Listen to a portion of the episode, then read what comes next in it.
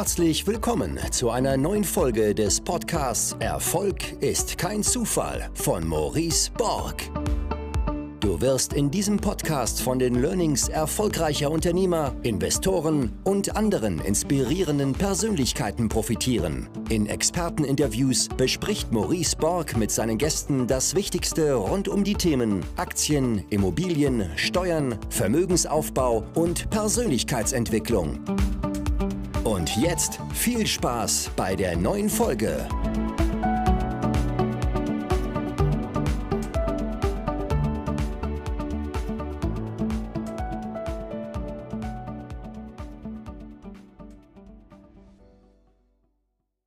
Bevor diese Podcast-Folge mit Henrik Emmert losgeht, in der wir ganz viel über seinen Weg in die Selbstständigkeit sprechen, ins Unternehmertum sprechen und dann auf 13,5 Millionen Euro Jahresumsatz sprechen und auch sein Ziel bis 2026 auf sage und schreibe 40 Millionen Euro Jahresumsatz zu kommen, möchte ich ein paar Hinweise machen. Erst einmal steht Weihnachten vor der Tür.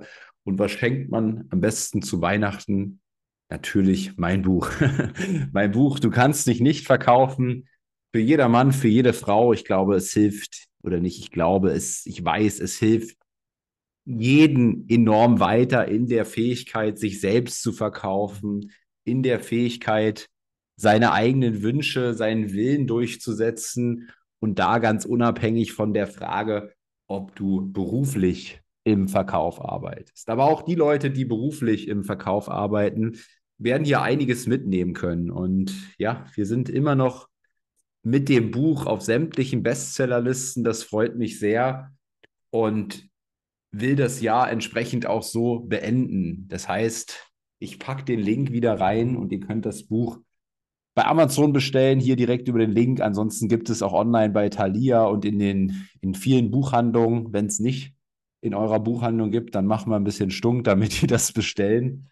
Und ansonsten noch ein weiterer Hinweis am 7.1. Geht, startet eine weitere Truppe in meinem Netzwerk, die wichtigste Stunde.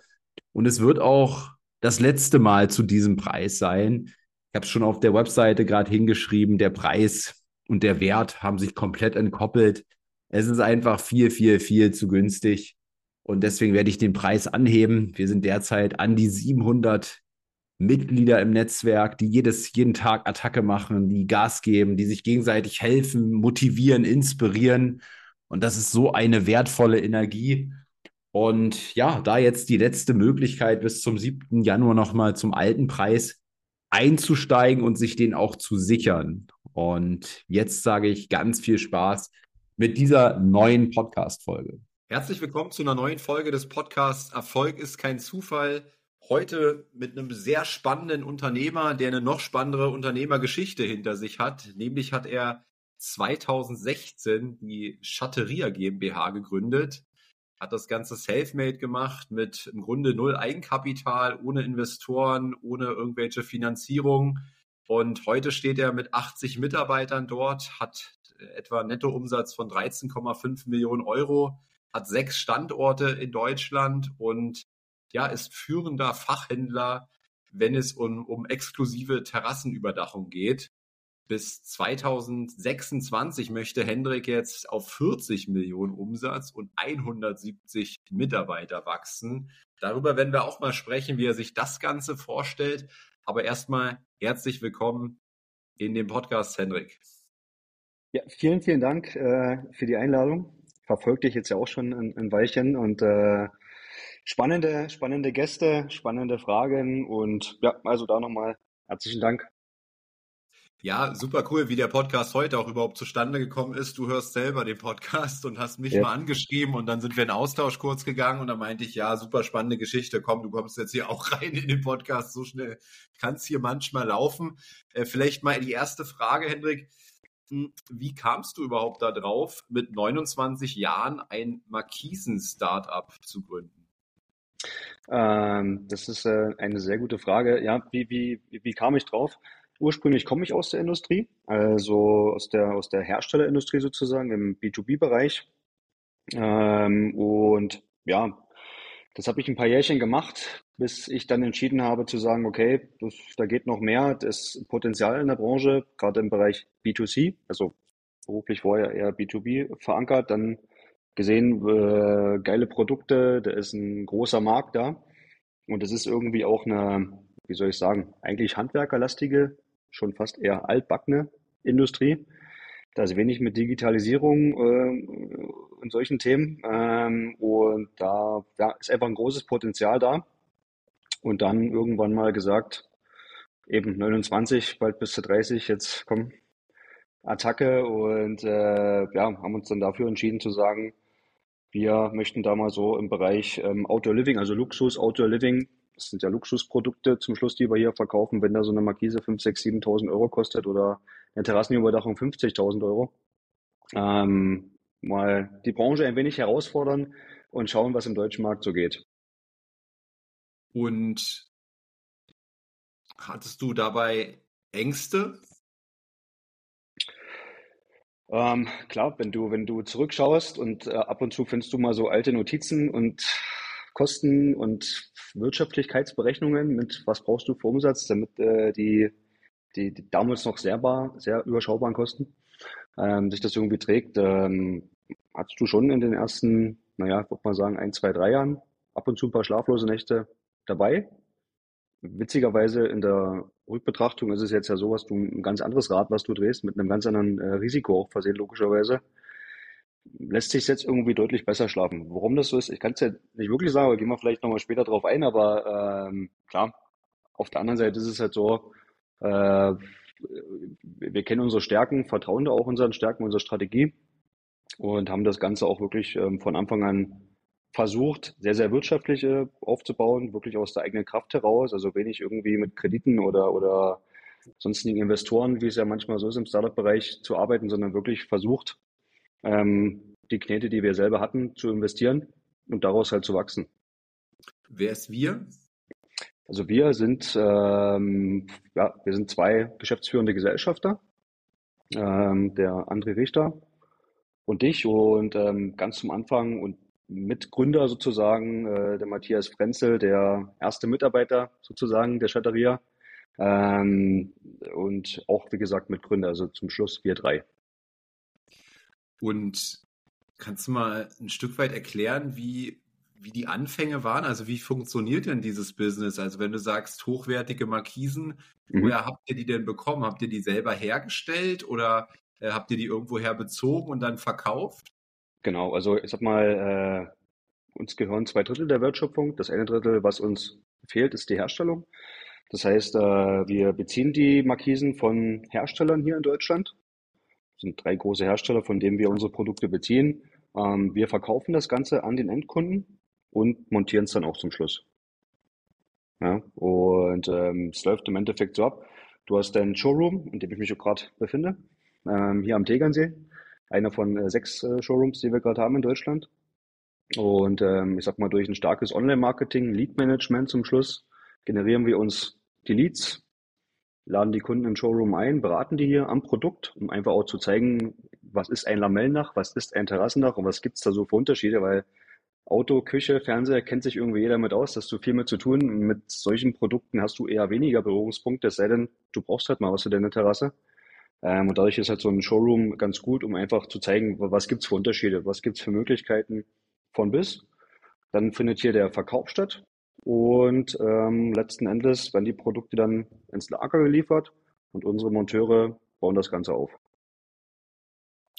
Und 2016, wo du gegründet hast oder ihr, ähm, wo hast du das Potenzial in dem Markt erkannt? Also was war so dein Gedanke? Ja, das, wie gesagt, du hast so die Industrie, hm, ich sag mal, in Deutschland hast du so im, im, im Händlerbereich, also wir sind ja der klassische Händler sozusagen, ähm, hast du so um die 3500 Händler, wo aber der Altersdurchschnitt eher so um die 50 bis 60 Jahre liegt. Das heißt, wie gesagt, das sind eher vom Mindset her Handwerker, die gut montieren, die auch mal gut verkaufen können. Aber wie gesagt, da ist wenig mit Digitalisierung oder Lead Management ähm, oder Verkaufsstrategien oder ey, was geht in Deutschland wirtschaftlich, was können wir noch erreichen, was kannst du mit deinem Konzept erreichen. Das sind eher lokale Händler, um die sechs, sieben Mann-Unternehmen, die ihre Umsatzmillionen drehen, damit auch super leben und auch sehr erfolgreich sind, wo auch alles passt. Ähm, und wie gesagt, wir haben dann irgendwann erkannt zu sagen, okay, pff, klar, lass uns mal ein Konzept schreiben ähm, und verbinden einfach die, sag mal, die Welt aus dem Handwerk mit der digitalen Welt. Packen dann noch ein gutes Vertriebskonzept oben drauf und ein gutes HR-Konzept, weil klar, ohne gute Mitarbeiter wird das auch nichts. Ähm, und so gehen wir an den Start. Das heißt, ich sag mal ein bisschen, ich sag mal, diese, diese Handwerksbranche leicht digitalisieren und in dem Sinne auch ein bisschen zu revolutionieren, weil den Ansatz, den wir fahren, auch gerade mit dem Online-Marketing und auch den Investitionen, die dahinter stehen, ähm, kann ich ja sagen, ich sag mal, pro Jahr sind das knapp so um die 850.000 bis eine Million, die wir allein ins Online-Marketing stecken. Ähm, das ist schon eine Marke und äh, das ist schon in dieser Branche ein bisschen ein Novum, muss man einfach sagen. Und äh, gerade dieser, dieser Punkt, ich glaube, das ist ja auch am Ende Kern eures Wachstums, ne? Online-Marketing, also rauszufinden, ja. ich stecke X Euro rein und kriege Y Euro raus und das ganze Verhältnis ist im Endeffekt ähm, gut. Ähm, ist ja die Basis für Wachstum dann auch im Online-Marketing. Ähm, wie habt ihr, wie habt ihr dieses Thema durchdrungen? Weil ich glaube, es ist ja, es ist ja gar nicht so einfach. Ich habe ja selber sechs Jahre in einer, in einer großen deutschen Online-Marketing-Agentur gearbeitet, die ja echt eine saubere Arbeit gemacht haben, aber ich weiß auch, dass Agenturen oft als Agenturensöhne bezeichnet werden, ja. Ähm, weil es natürlich für den, für den Kunden sozusagen, viele haben gar keine Ahnung über Online-Marketing und dann kommt eine Agentur und schwafelt da irgendetwas über, ja. über Google Ads, Meta Ads, ähm, ja. über Conversion, über CPC und irgendwelche Fachbegriffe, ja. Und ja, viele können das eben nicht einordnen. Wie, wie, ja. wie habt ihr den Erfolg gefunden? Ähm, ja, ich sag mal, das ist äh, der mein werter Kollege, der äh, André, der halt aus diesem Bereich kommt. Also André hat vorher eine, eine Agentur im Bereich Online-Marketing aufgebaut, hat da große Firmen beraten und da kommt halt auch eine, eine Menge Expertise her. Ähm, das auch bei uns so ein bisschen die, die Aufgabenteilung ist. Ne? Also sagt man, das Digitale ist so da sein Bereich und da kommt eine Menge Expertise und auch Netzwerk her. Und bei mir ist dann eher so der Bereich wirklich, äh, du hast das Branchen-Know-how, du hast den HR und das Vertriebs-Know-how und das beides haben einfach letztendlich dann zusammengepackt und ähm, da ist jetzt dann das draus entstanden. Und äh, klar, also man lernt dort eine Menge dazu. Die ganzen Begrifflichkeiten, die du da gerade so erwähnt hast, äh, ist mega spannend und zeigt dir auch, was, was ist möglich, auch zum Thema Skalierung. Und ähm, ja, Ne, wir sagen auch immer so ein bisschen, dass das McDonalds der Sonnenschutzbranche und so sehen wir das Ganze halt auch, weil könnte es theoretisch, wir sind kein Franchise, also es sind alle Filialen, das sind im Eigenbetrieb, ähm, aber theoretisch könntest du das, was wir machen, mit dem Konzept genauso auch als äh, Franchise ausrollen. Das liegt theoretisch nahe. Ja, okay. Und das wollt ihr nicht, oder? Überlegungen, gehst ab und zu mal schwanger damit und dann, ja, machst du, machst du nicht. Jetzt, jetzt ist es halt so, dass, dass wir gesagt haben, komm, wie gesagt, wir sind jetzt im siebten Jahr ähm, und klar, das, das brauche ich dir nicht erzählen, da sind ganz, ganz viele Learnings und da fliegst du ganz oft auf die Schnauze dabei. Und ähm, bisher ist halt einfach unser der Gedanke, das im Eigenbetrieb zu lassen, weil wir selber noch so viel Themen, wo wir uns entwickeln möchten, wo wir sag mal, Schwachstellen haben, wo wir noch einfach ran müssen, bevor du sagst, das gibst du in einem Franchise raus, das, das kann mal in zwei, drei Jahren, kann das mal interessant werden. Das ist auch dann mal so in der mittel- bis langfristigen Planung drin. Jetzt ist es aber aktuell erstmal so, dass wir gesagt haben, die Mission, was du vorhin beschrieben hattest, bis 2026 auf deine 15, 16 Standorte zu kommen mit dem Umsatz. Ähm, klar, Franchise-Konzept nicht aus den Augen verlieren, kann man nehmen, weil wir ein paar Workshops machen und mal die Gedanken ein bisschen kreiseln lassen. Aber der Fokus schon auf der Mission zu sagen, das im Eigenbetrieb erstmal bis dahin zu bringen. Und dann schauen wir uns mal die Welt an, wie sie bis dahin aussieht und äh, ob wir dann Bock drauf haben zu sagen, okay, jetzt zünden wir mal die nächste Stufe. Das könnte dann halt auch mal Franchise sein, ja. Hm. Und hast gerade schon angesprochen, sieben Jahre jetzt, äh, gewachsen, gewachsen, gewachsen. Ähm, ich glaube, da durchfährt man ja auch unterschiedliche Level und äh, wahrscheinlich musst du, um um dein Ziel zu erreichen, also sagen wir mal 40 Millionen Umsatz und 170 Mitarbeiter, ist schon wieder ein ganz anderes Level, ist schon wieder eine ganz andere Transformation, ist schon wieder ein ganz anderes Denken, was da, was da wieder notwendig für sein wird. Ähm, was waren so rückblickend so die wichtigsten Etappen und Learnings, die du oder ihr gemacht habt? Boah, ähm, ja, also da kommen viele Sachen zusammen. Ne? Das ist klar, wie gesagt, wenn du es vorher noch nicht gemacht hast und in der Größe in jedem Fall, äh, Andres Firma, die hat vorher so knapp um die 50 Mitarbeiter gehabt, hat da schon auch ein paar Erfahrungspunkte gesammelt. Bei mir vorher äh, war es in dem Fall nicht so und die Learnings, klar, du musst halt schauen, das eine ist das Thema Wachstum. Also gerade in diesen, diesen Zeiten, in denen wir leben, wo es ja nicht mehr alles so ganz normal läuft mit, dann hast du Corona, dann äh, Thema Ukraine und was jetzt alles noch so kommt, das, das sind ja alles so Stöckchen, die dir zwischen die Beine geschmissen werden. Also das in jedem Fall ein Learning, dass die Welt nicht immer so, wie sie ist, scheint und das immer so weitergehen wird, sondern dass einfach diverse Herausforderungen immer irgendwie auf dich warten. Ähm, und dass auch ein Plan, den du, den du hast, mal ganz schnell über den Haufen geschmissen werden kann, weil damals, wie gesagt, Beispiel Corona mit, dann bitte mal alle Läden zumachen und unser Showroom-Konzept ist ja, der Kunde kommt rein und hier wird gekauft. Dann hieß es Laden zu, nichts mehr, okay, wie machen wir es jetzt?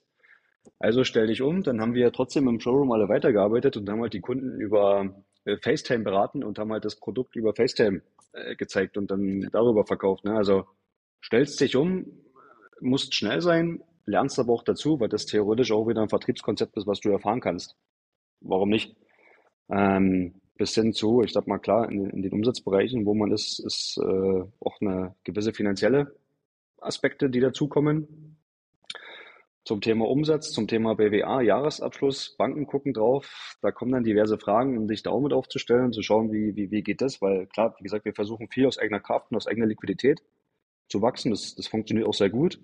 Aber letzten Endes in, in den Bereichen, wo wir uns jetzt bewegen, wo wir noch, noch hinkommen möchten, äh, brauchst du schon mal noch ein, zwei Finanzpartner dazu, die dich in diversen Spitzen auch mal unterstützen.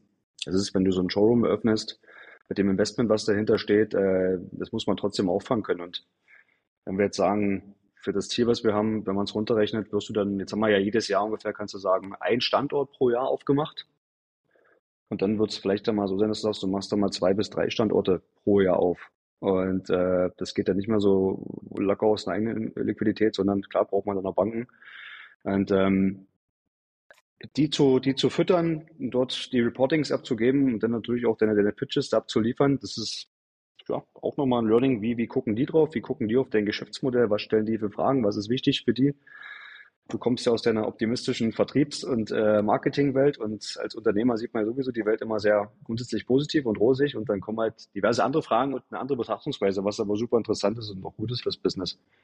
Ähm, klar, und dann halt auch das Thema Leadership. Also Leadership für dich als Unternehmer 60, 70 Mitarbeiter dann zu führen, ähm, bis hin die Leute auch fit zu machen. Wir verstehen uns halt schon so als mal, Coach von der Seitenlinie, weil unser Konzept auch so angelegt ist, dass wir sagen, okay, ich äh, sitze hier am Tegernsee, der liebe André sitzt in Dresden in unserer Zentrale. Die Standorte selber, unsere Filialleiter oder Regionalleiter sind so für uns auch die Unternehmer im Unternehmen, die diese Standorte leiten. Das tut die selbstständig geführt durch uns. Ähm, aber das ist halt auch eine große Herausforderung, das hinzubekommen, dass die ihre Teams, die dann irgendwie eine Führungsspanne von 10, 15 Leuten haben, bei einem Umsatz sagen wir mal, zwischen 3 und 4 Millionen, die gut zu coachen und gut zu betreuen, ist auch eine riesen Herausforderung. Ähm, aber macht halt auch wiederum eine Menge Spaß äh, zu sehen, was da für ein Wachstum passiert, was da für ein persönliches Wachstum bei den Kollegen passiert ähm, und dass du gemeinsam dann auch deine, deine Erfolge dort einfahren kannst. Teilweise, klar, kassierst du auch Niederlagen, wo wir uns schon selbstkritisch hinterfragen, warum ist das so, an denen wie liegt's, müssen wir irgendwie Dinge anders tun. Und das begleitet uns, kannst du auch fast sagen, täglich. Also täglich kommen dort Learnings dazu, kommen dort Dinge dazu, wo du gut geglaubte Strukturen hinterfragen musst und einfach sagen musst, nein, morgen machen wir es mal ganz anders. Und wir probieren es so. Und da ist auch viel Try and Error dabei klar. Ähm, aber anders geht's halt nicht. Also dieses Thema so keine Entscheidung treffen, Dinge auf die Bank schieben, das passt nicht wirklich zu uns. Äh, wir sind sehr entscheidungsfreudig ähm, und gehen auch gern voran.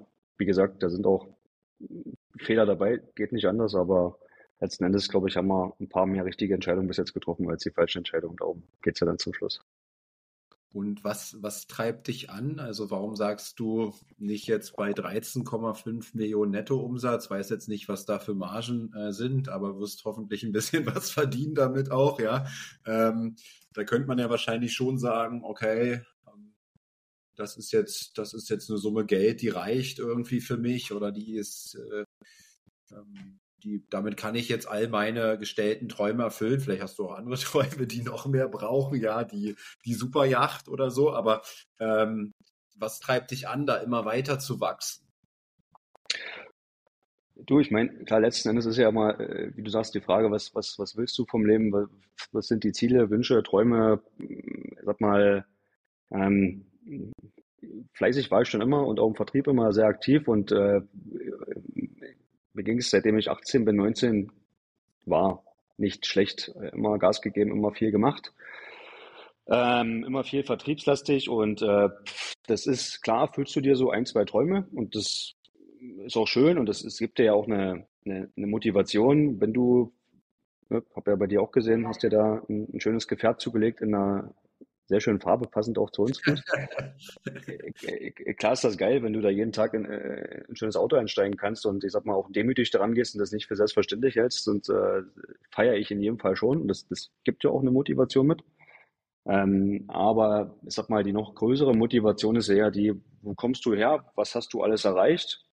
Auch wenn du teilweise Mitarbeiter dabei hast, wie unseren lieben Matthias, wo wir zusammen gestartet sind, sagen jetzt im siebten Jahr, mit dabei, die ganze Reise begleitet, diese, diese ganze Entwicklung, wie hat sich jeder entwickelt, wie haben sich die Gehälter entwickelt, wie gesagt, äh, die Autos und ähm, wie haben die Leute sich persönlich entwickelt? Also was, was ist aus denen geworden, wenn man das auch mal zurückblickt und wie Leute da jetzt da stehen, welche Führungsskills die dazu bekommen haben, auch vertrieblich und wie die menschlich einfach gewachsen sind.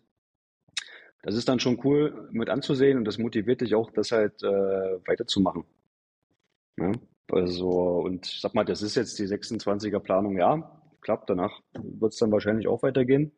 Und äh, da glaube ich, kann ich für andere mich sprechen. Das ist schon für uns unser, unser Leistungssport, unsere Leidenschaft äh, Nummer eins im Leben Chatteria. Und ähm, ja, auch die täglichen Herausforderungen, die dir gestellt werden, weil wir klar operativ sehr, sehr nah drin sind. Ähm, aber wie gesagt, letzten Endes wachsen wir irgendwie alle zusammen Klar ist doch mal Mitarbeiter dabei, wo die Reise dann vielleicht mal endet. Das gehört irgendwie auch mit dazu. Ähm, aber wie gesagt, wir haben auch einen großen Teil Mitarbeiter, die uns schon sehr, sehr lange äh, mit begleiten und wo wir gemeinsam schon Gas geben. Und das ist dann schon irgendwie cool. Wenn du zurückblickst, oder jetzt wieder auf das Jahr zurückblickst, wo stehen wir, was haben wir, was haben wir geschafft, was hat jeder Einzelne geschafft, äh, führst die Mitarbeitergespräche, wo du ja gemeinsam auch so ein bisschen äh, zurückschaust und eine Planung machst, wo, wo willst du hin. Und das ist es eigentlich. Hm.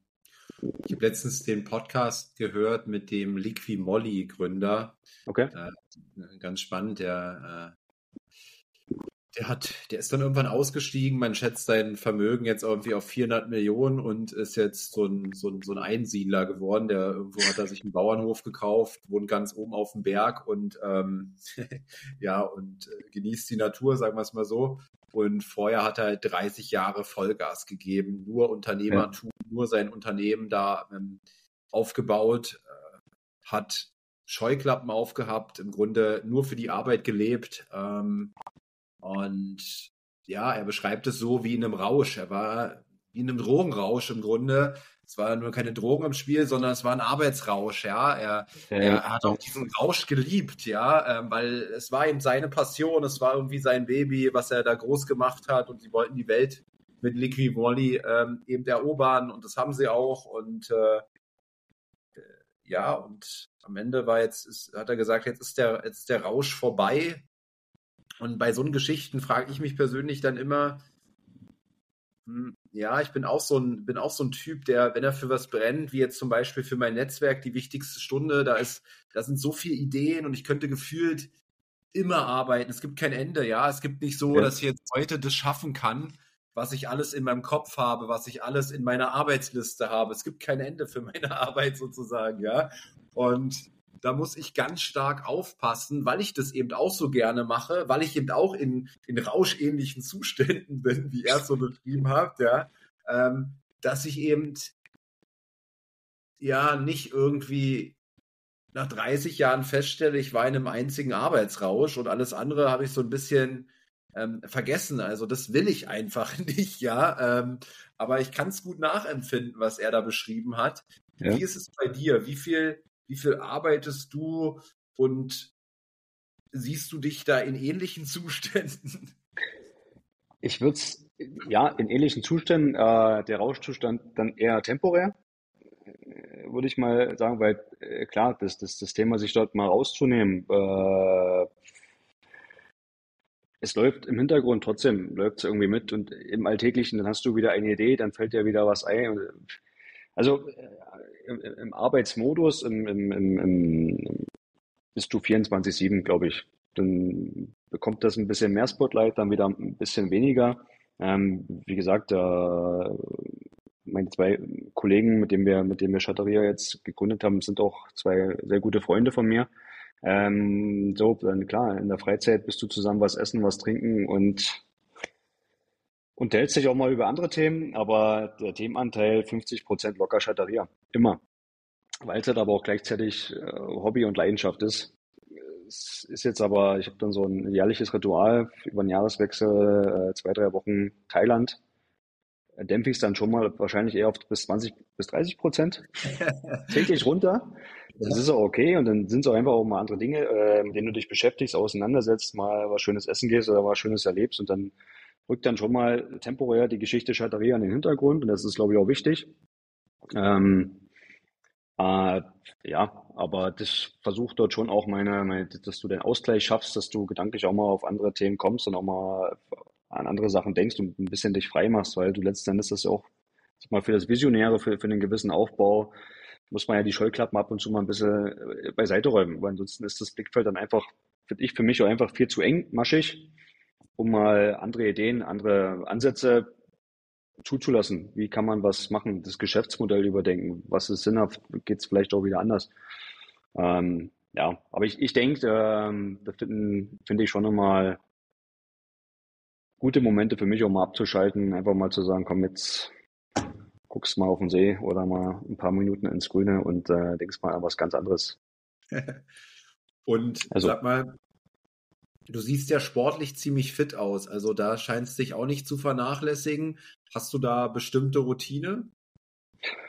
Oder Routinen? Ähm, ja, die ist, das ist eine sehr einseitige Routine. ich, ich jeden, naja, je nachdem, also ich sag mal, bei, bei, mir ist das ungefähr so, das kannst du dir vorstellen, in, in, einem Monat bin ich ungefähr zehn Tage bis zwei Wochen unterwegs, äh, weil ich viel auch die Standorte be begleite und betreue und du viel auf Reisen und jetzt gestern bin ich äh, aus Berlin wiedergekommen. Ähm, so, und dann, klar, die, ich sag mal, die zwei Wochen, wo ich, wo ich zu Hause bin, da ist das dann schon so, dass ich fast täglich zum Sport gehe und dann früh geht's los, schließt dann immer gemeinsam mit den Mitarbeitern vom Studio das Fitnessstudio auf und dann eine Stunde Vollgas, höre öfters auch den Podcast dann dabei. ähm, und ja, dann bist du um acht durch, dann geht's ab in die Firma und auf geht's. Aber ich bin so Morgenmensch, ich muss diese anstrengenden Sachen, Studio, Gym ist ja anstrengend, ich muss das früh machen. Nachmittags keine Chance, wird nix. Ja, geht mir genauso, geht mir genauso. Ich habe ja, ich habe ja ähm, mein Netzwerk auch die wichtigste Stunde mal im Grunde auf Basis des Buches Miracle Morning gegründet und der ja. Autor sagt, ähm, den Gedanken finde ich auch geil. Die erste Stunde des Tages ist für niemanden anders da außer dir selbst oder die solltest du für niemanden anders aus einsetzen außer dir selbst und ich habe das immer geliebt, das auch so zu machen. Nur dann kam Aaron, unser Sohn, und dann war oft die erste Stunde des Tages für Aaron da und nicht für mich selbst, ja. Und dann habe ich irgendwie gestruggelt und versucht, so meine Sachen wie Sport, wie wie mal Meditation, wie mal zu lesen, über den Tag verteilt irgendwie nachzuholen. Nee.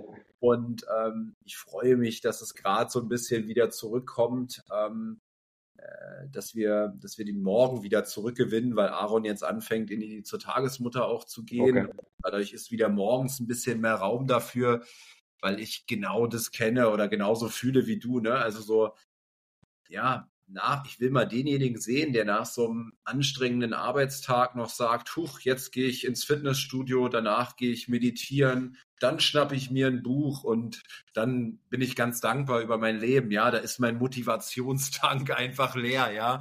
Und da äh, will auch ich dann einfach, weiß ich nicht, abschalten auf die ja, Couch. Ja. Und ich glaube, das ist auch normal, aber so gibt es ja wahrscheinlich auch unterschiedliche Menschen, aber ähm, dieses Bild von dem Motivationstank, den spüre ich schon enorm, dass der morgens eben noch voll ist und abends eben nicht mehr so voll, ja.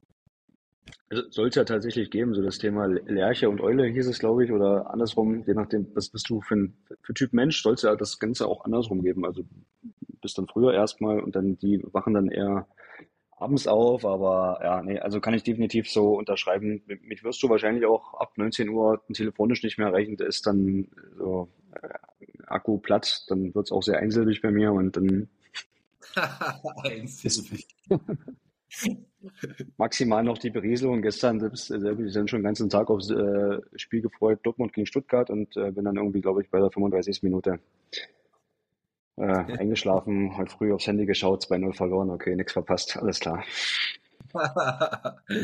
ja, und ähm, sag mal, das Thema Verkaufen begleitet dich ja auch. Jetzt weißt du ja auch, habe ich mein Buch geschrieben, du kannst dich nicht verkaufen. Verkauf äh, begleitet ja. mich auch mein ganzes Leben und ähm, ja, mein Buch habe ich einfach geschrieben, weil es mich abfuckt, dass in der Gesellschaft so ein schlechtes Image zum Thema herrscht, obwohl eben alle verkaufen, ja, und immer so tun, ja. als wenn sie selbst nicht verkaufen würden.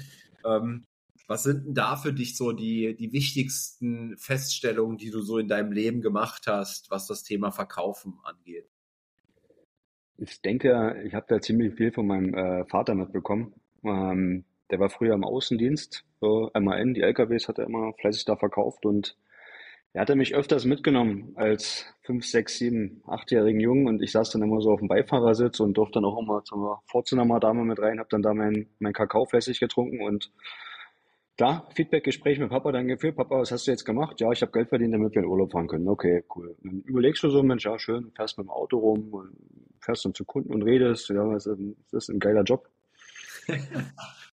und dann irgendwann, ich war zwischenzeitlich dann, ne, klar, kommst Schule, dann war bei mir Sportschule, Internat, also bin mit 13 von zu Hause weg aufs Internat, bis ich 17 war.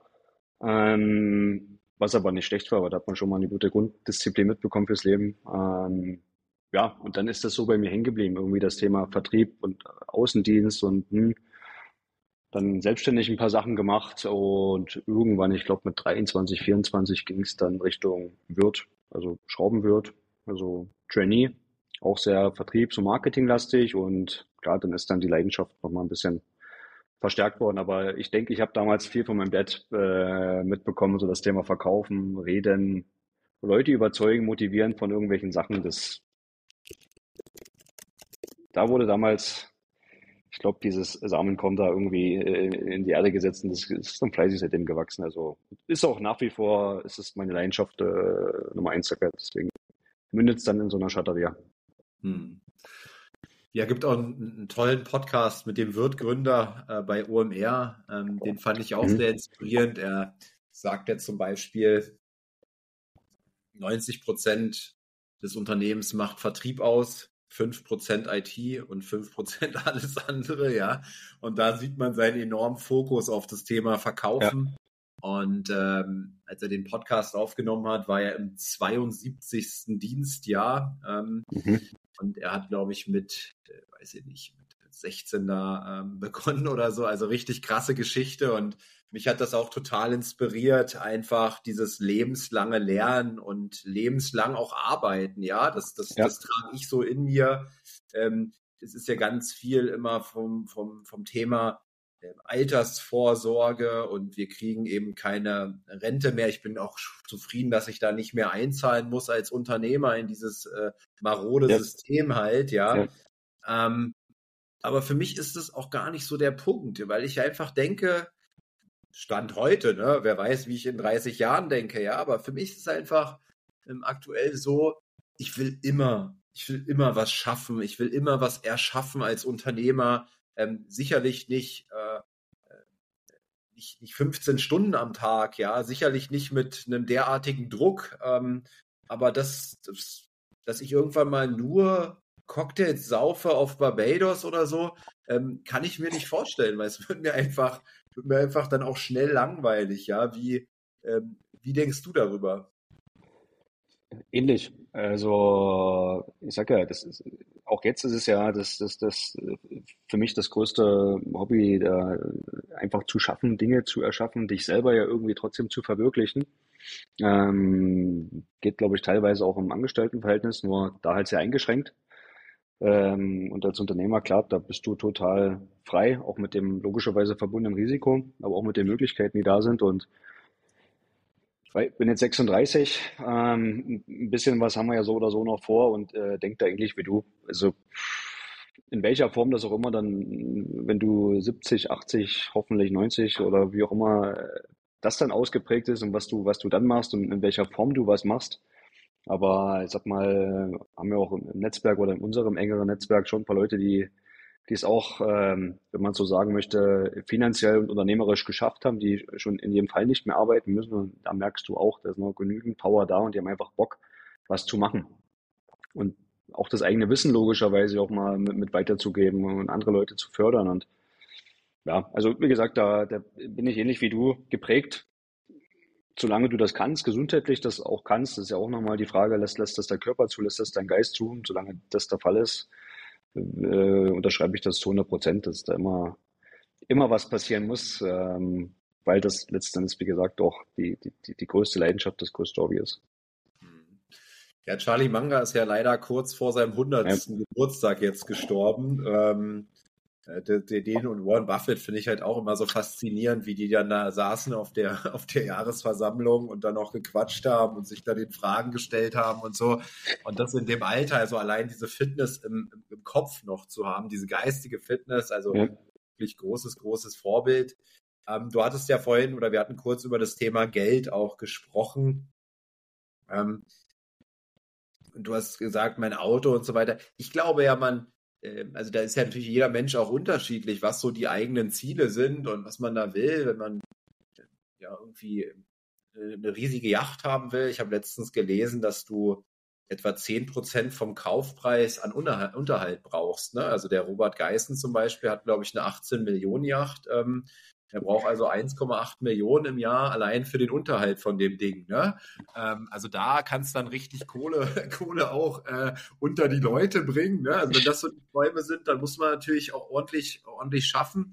Aber am Ende des Tages sehe ich es immer so, du kannst auch immer nur ein Auto fahren, du kannst in einem Haus leben, ne? du kannst, du kannst ein Schnitzel essen. Also so die, so die, die, die größten Dinge sind ja ja irgendwie auch irgendwann erreicht, ne? Und dann geht es eben auch nicht mehr ums Geld, ja. Ähm, ähm, wie, wie, wie, sind, wie ist so deine Sicht der Dinge auf Geld?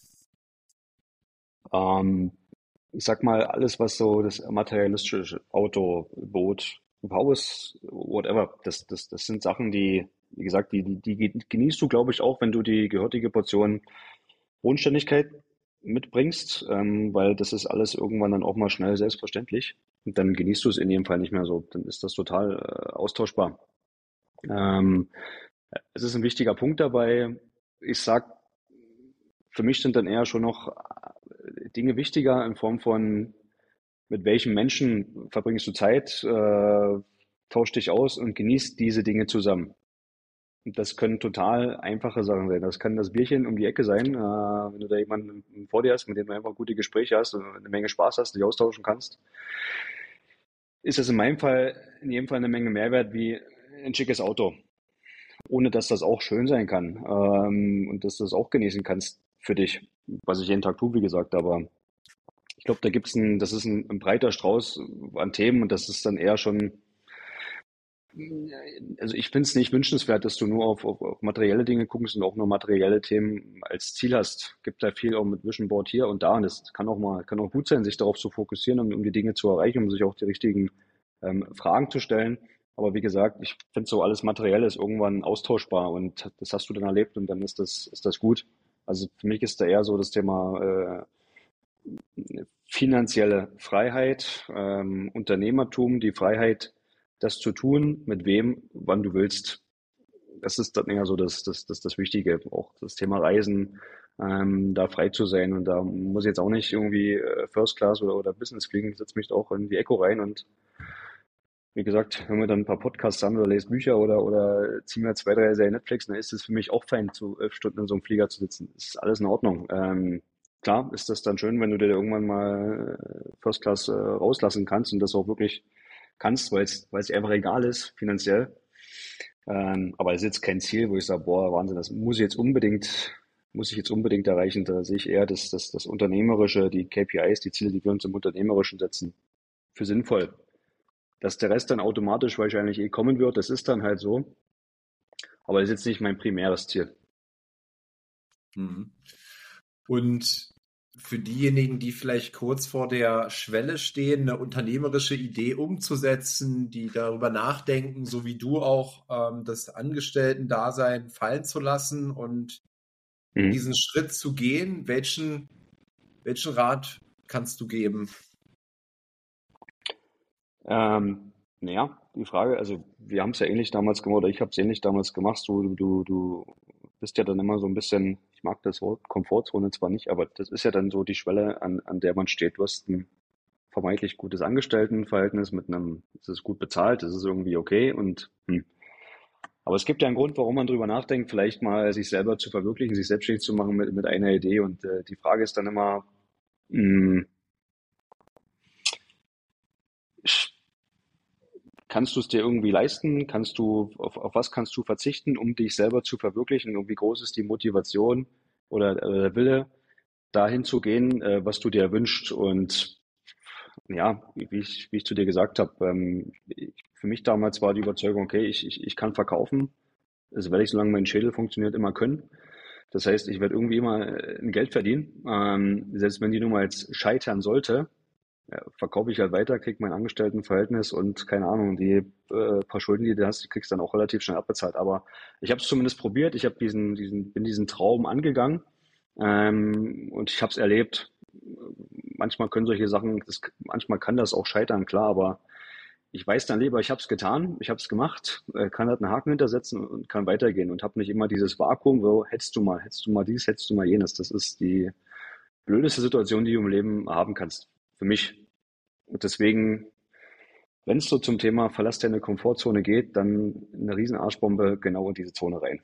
Und dann schauen, was passiert. Und wenn das Risiko irgendwie abschaubar ist und halbwegs begrenzbar ist, dann okay, machen. Machen.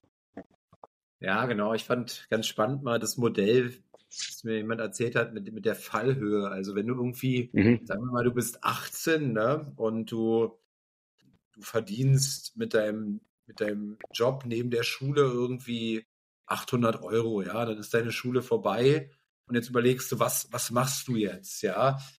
Kann ich mich schon selbstständig machen? Was kann denn alles passieren? Im Grunde kann, kann dir dann überhaupt gar nichts passieren, weil deine Fallhöhe diese 800 Euro gerade sind. Du wohnst noch zu Hause bei den Eltern, ja. Ähm, und selbst wenn du scheiterst, hast du im Zweifel in diesem Land ja immer noch Bürgergeld oder so etwas, wo du auch wieder auf 800 Euro kommst, ja. Das heißt, ja. da hast du eine Fallhöhe, du springst sozusagen, kannst gar nicht fallen, weil du auf dem Boden bist, ja. Und, und dann im Leben äh, geht's aber so, dass diese Fallhöhe immer höher irgendwann wird, ja. Und durch so Dinge wie zum Beispiel ein Eigenheim jetzt auf Pump, ja, wie der Gerald Hörhan, der Investmentpunk sagen würde, in der Pampa, ja, ähm, hast du auf einmal eine enorm hohe Fallhöhe, weil ähm, dieser Kredit muss dann bedient werden, ja. Und wenn du mit deiner Selbstständigkeit die Kohle nicht auftreibst, naja, dann geht das, wird es verpfändet und so weiter, ja. Oder ähm, du, du hast irgendwann Frau und Kind zu ernähren, ja, dann hast ja, du auch klar. immer eine größere Fallhöhe und es wird immer höher. Deswegen, auch wenn du schon eine hohe Fallhöhe hast, dann ist immer noch der beste Zeitpunkt jetzt, weil die wird auch immer weiter höher gehen, ja. Also die hört, die hört wahrscheinlich nie auf äh, zu wachsen. Und das fand ich ganz äh, spannend, eben ja gar nicht so lange zu zögern, sondern eben zu machen, gerade dann und so wie in deinem Case, so denke ich eben auch.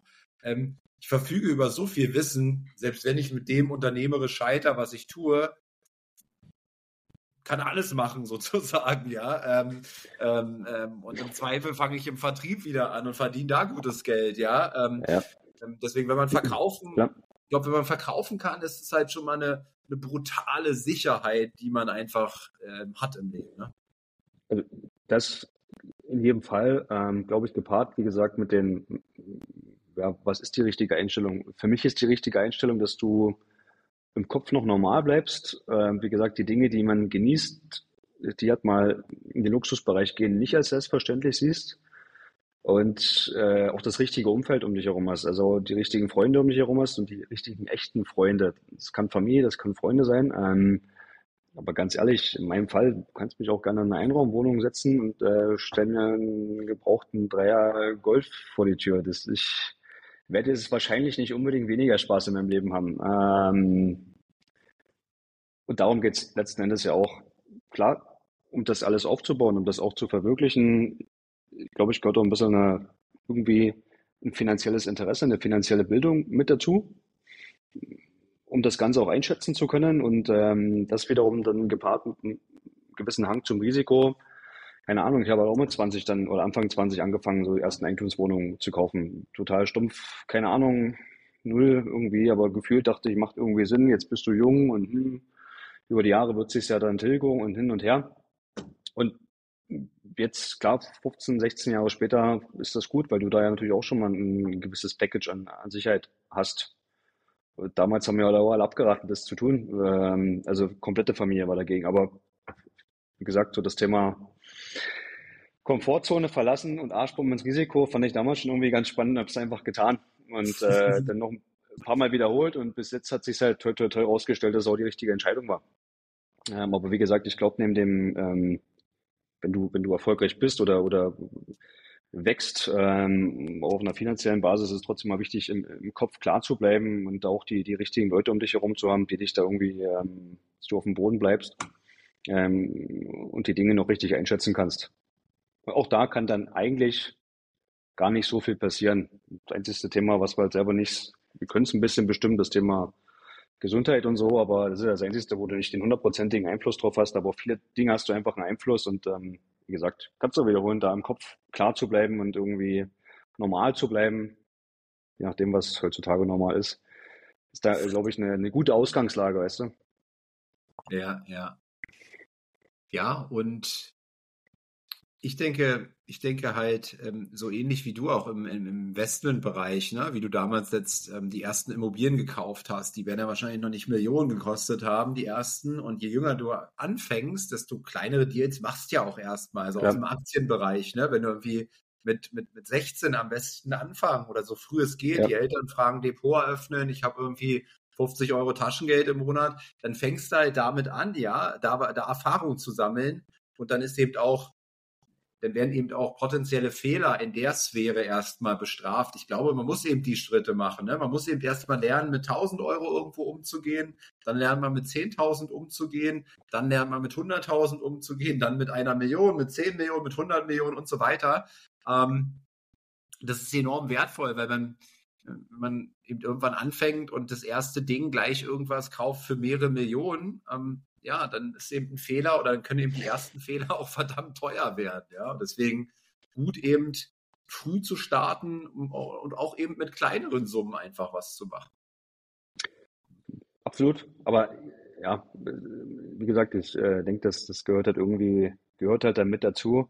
Ähm, aber man muss ja irgendwie auch selber das Interesse haben, das machen zu wollen, irgendwie Bock drauf haben. Wenn du keine Lust drauf hast und immer nur jemand sagt, mach das mal, äh, bringt dann auch nichts. Und ähm, ja, ich, wie gesagt, da lernen wir jeden Tag auch aufs Neue dazu. Was heißt das in unserem Bereich? Ähm, unternehmerisch da irgendwie die, die richtigen Entscheidungen zu treffen bei dem Wachstum, Liquiditätssituation, Eigenkapital. Die ganzen Dinge, die man da so, auf die man da so schauen muss und darf.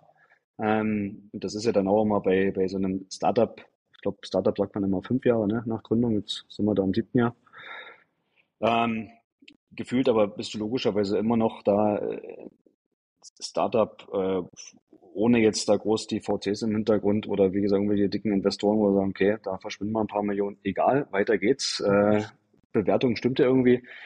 Ähm, klar, und dort zu schauen, wie, wie, wie, wie, wie, wie kriegst du es hin, nachhaltig zu wachsen.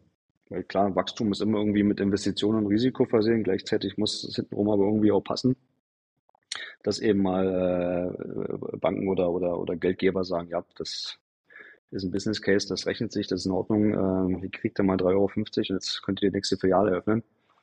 Es ist spannend, äh, auch da, wie gesagt, lernen wir dazu. Bis jetzt passt das ganz gut. Auch in, in den heutigen Zeiten, ich meine, hat sich im Bereich Banken und äh, Kredite etc. hat sich auch ein bisschen was verändert in den letzten zwölf Monaten. Da kann man mal sehen, wie schnell das halt geht. Also gerade so im Immobilienbereich, wo die letzten Tage auch einiges passiert, kann halt mal schnell in die andere Richtung gehen. Und ähm, das muss man irgendwie, glaube ich, dann trotzdem immer noch alles so ein bisschen im, im, Hinterkopf behalten und neben dem eigentlichen Geschäft und neben der eigentlichen Leidenschaft, nämlich das Thema Personal, Marketing, HR, auch das nicht vernachlässigen. Damit es halt mal keine Überraschung irgendwann gibt. Was sind so deine wichtigsten Erkenntnisse in der Personalführung? Die richtigen Erkenntnisse in der Personalführung, ja. Also ich glaube, es ist erstmal wichtig, die richtigen Mitarbeiter auf die dementsprechend richtigen Stellen zu setzen. Ähm, und ja, ich sag mal, es ist ja auch mal eine Frage, was, was, was bist du für ein Unternehmen? Also was haben wir als Chatteria für eine, für eine DNA und dass du für, für uns, für unsere DNA, die wir so vorleben, da auch die Leute findest, die das, die das mittragen. Und für uns ist halt wirklich das Thema, was sagt man, Unternehmer im Unternehmen, ist also ein geflügeltes Wort, aber letzten Endes ist es bei uns halt auch so und wird halt auch so gelebt, weil die Mitarbeiter bei uns jede Menge Freiheiten genießen. Es gibt eine gewisse Struktur, es gibt gewisse Abläufe, die wir vorgeben, aber wir leben halt auch viel davon, eben weil wir als, sag mal, Eigentümer, Inhaber der Firma nicht jeden Tag in den Showrooms sind, sondern da sind die Mitarbeiter geführt von den Filialleitern und dann äh, sollen die bitte tagtäglich die richtigen Entscheidungen treffen oder größtmöglich richtigen Entscheidungen treffen. Ähm, ist das schon wichtig, dass du da auch ähm, selbstständig arbeiten kannst und dich äh, selbst auch gut motivieren kannst. Und bei uns ist das ja immer so, wir haben, sag mal, die Welt hier im Kaufmännischen, also was äh, Verkaufsleitung ist, was, was Verkäufer sind oder Aufmaßtechniker. Wo bekommt man dort die guten Mitarbeiter her? Über welche Kanäle gehst du? Dann haben wir ja noch die Welt Montage. Monteure ist ja wieder eine komplett andere Welt. Ist vom Mindset her auch eine ganz, ganz andere Welt wir haben beides bei uns mit implementiert. Wie gehst du halt damit um? Wie, wie, wie gehst du mit den Themen um? Wie gehst du mit den Wünschen um? Wo bekommst du die Leute her? Ich glaube, da haben wir einen ganz guten Modus bisher gefunden. Aber das auch wiederum ist ja dann nochmal die Frage einer gewissen Investitionsbereitschaft. Was, was, was bist du bereit auszugeben, um Leute zu bekommen? Was bist du bereit, äh, in Leute zu investieren? Und hm? Ja, nee, erzähl. Und klar, da feilst du trotzdem dran und guckst, wie kannst du hier wieder was verbessern und versuchst dann so ein bisschen so out of the box, wie das Thema Handwerker, wie das, weißt du, über Fach, Fachkräftemangel und kriegst nichts und gibt's nichts und das, das sind so Sachen, mit diesen möchten wir uns nicht zufrieden geben. Es, es gibt in jedem Fall noch genügend Handwerker. Die Frage ist nur, kennen die dich? Äh, tust du genug, um diese Mitarbeiter zu bekommen? Und ich glaube, da kannst du jeden Tag äh, von neuem an dir arbeiten. Ähm, wie, wie, wie, wie kriegst du das hin, da äh, das bestmögliche Setup für dich äh, da hinzustellen? Weil ich sag mal, das, das Wachstum, was wir haben, das macht jetzt weder mein Partner oder André oder, oder ich, das machen schon unsere Mitarbeiter. Ähm, die da irgendwie mit unseren Ideen ähm, selber versuchen, das Bestmögliche rauszuholen. Und da haben wir schon bei uns echt viele, viele, viele gute äh, Kollegen am Start, die da irgendwie auch jeden Tag über sich hinauswachsen und, und richtig Gas geben. Und ähm, das muss man dann auch an der richtigen Stelle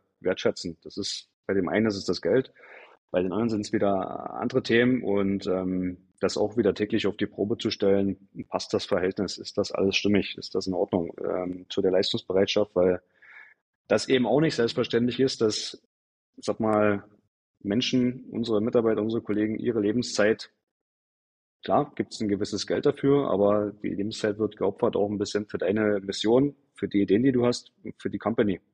Und das eben auch nicht als selbstverständlich zu sehen, zu sagen, klar, kriegst doch dein Geld, muss doch alles so sein, deswegen musst du jetzt funktionieren.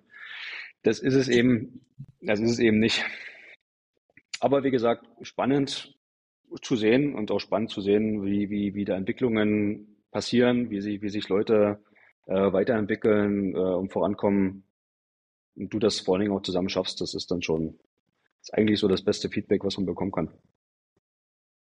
Henrik, vielen Dank. Stunde ist schon wieder äh, hier fast, fast rum. Ähm, ich sage besten Dank, dass du uns heute mal ein paar Einblicke in dein, in dein Denken als Unternehmer geschenkt hast. Ähm, und äh, vielleicht auch den einen oder anderen inspiriert hast, diesen Weg dann auch zu gehen, wie du sagst, die die Arschbombe ins, ins glaub, kalte Wasser zu machen, ja, ähm, und einfach mal loszuspringen. Vielleicht auch muss es gar nicht die Arschbombe oder der Körper sein, sondern einfach den Sprung überhaupt dann am Ende mal zu wagen. Ähm, denn ich glaube auch, dass man, ja. wenn man jetzt finanziellen Erfolg hat oder Erfolg hat mit der Idee oder auch nicht, äh, in jedem Fall wird man ganz, ganz viel über sich selbst lernen. Ähm, und sich enorm weiterentwickeln bei dieser Reise. Und das alleine halte ich schon für wertvoll. Und ja, danach, vielleicht auch, wenn man damit eben nicht diesen finanziellen Erfolg hat oder dass die Idee keinen Erfolg hat, dann eben auch diese Mentalität zu entwickeln, dann eben weiterzumachen und vielleicht das nächste Ding wieder zu probieren. Ich habe immer den Eindruck, in Deutschland ist so, ist so dieses, wenn einer mal eine unternehmerische Idee in den Sand gesetzt hat, die nicht erfolgreich wurde, ähm, dass er dann immer so, ähm, so den Loser-Stempel auf hat, obwohl das ja einfach nur ein Versuch war, ja, und da einfach ja. weiterzumachen. Ja. Darum geht es letztendlich, ja, klar. Äh, weitermachen, äh, aus einem gesunden Selbstvertrauen, Selbstbewusstsein heraus und ja, wünsche ich mir auch da teilweise mal eine andere Sichtweise auf die Themen, äh, gerade auch das, was du vorhin noch mal kurz gesagt hast, so wie, wie wird der Verkauf, wie wird der Vertrieb gesehen, aber dann können wir ja fleißig weiter daran arbeiten, dass sich das Bild dann noch ein bisschen verändert und ein anderes Mindset herrscht in der Gesellschaft. ja, an euch erstmal die Bitte, wie immer, eine Bewertung abzugeben für den Podcast, äh, den einen Kommentar gerne unter diese Podcast-Folge hier bei Spotify zu setzen. Äh, der Podcast wächst weiter fleißig. Ich habe jetzt gelesen, ähm, bei Spotify sind es jetzt 9000, ich glaube 900 Abonnenten. Also falls ihr noch nicht abonniert habt, den Podcast, bitte auch abonnieren. Die Zehntausender würde ich gerne noch dieses Jahr knacken. Ja, ähm, das ist kurz davor. Der Podcast wird ungefähr 60 Prozent bei Spotify gehört. Das heißt, naja, werden es wahrscheinlich so um die 15.000 Follower insgesamt oder Abonnenten insgesamt sein mit Apple. Ähm, ja, bin gespannt, wo die Reise hingeht. Ähm, und wenn ihr auch, äh, so wie Hendrik, den Podcast hört und sagt, hey, Maurice, ich habe eine coole Geschichte zu erzählen, ich habe ein paar inspirierende Gedanken zu teilen, dann schreibt mich gerne an, gerne über Instagram, da bin ich am aktivsten bei Social Media, aber auch bei LinkedIn. Ansonsten, Hendrik, wo kann man, wo kann man dich denn überhaupt finden? Und Chatteria hast du schon erwähnt. Also wenn ich, äh, wenn ich hier mal in mein Mietshaus äh, investieren möchte, was ich nicht möchte, ähm, dann bin ich bei dir richtig, ja. Ich, ich habe den, ich hab den Sonnenschirm gesehen auf der Terrasse, den äh, kannst du gerne eintauschen bei uns. Ja, das ist, war. Äh, schon also ich, also ich lade dich gerne ein in unserem Berliner Showroom auf der Fasanstraße 12. Ah, Fasanstraße. Ähm, ja, lass uns gerne mal treffen, ja, auf jeden Fall. Unbedingt und äh, ansonsten klar, bei uns halt auch auf Instagram, Facebook, äh, auf unserer Homepage äh, chatteria.de, da sind auch äh, sämtliche Jobs ausgeschrieben. Auch da suchen wir im, im Verkauf ähm, und äh, da gern bewerben, mal draufschauen und auch gern bei uns Kommentare da lassen oder halt einfach gerne noch mal in einer so einer schönen Stores und Showrooms vorbeikommen, auf einen Glühwein, Kaffee, Bier, was auch immer, alles da, Kühlschrank ist voll. Ich habe bei mir im Netzwerk bei die wichtigste Stunde Deutschlands besten Küchenverkäufer, den musst du abwerben. Gut, ich schaue Ich hinterlasse liebe Grüße von dir. Ja? Alles klar, dann besten Dank. Super. Bis bald, Henrik. Ciao, ciao. Ne? Viel Erfolg dir. Maurice, danke dir auch. Ciao.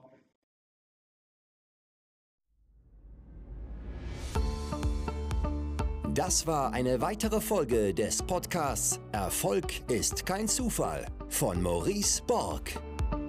Bitte nimm dir eine Minute und unterstütze uns mit einer Bewertung. Folge Maurice Borg bei Instagram und profitiere von seinen täglichen Buchausschnitten aus den besten Büchern unserer Zeit. Sein Profilname ist mb-maurice-borg.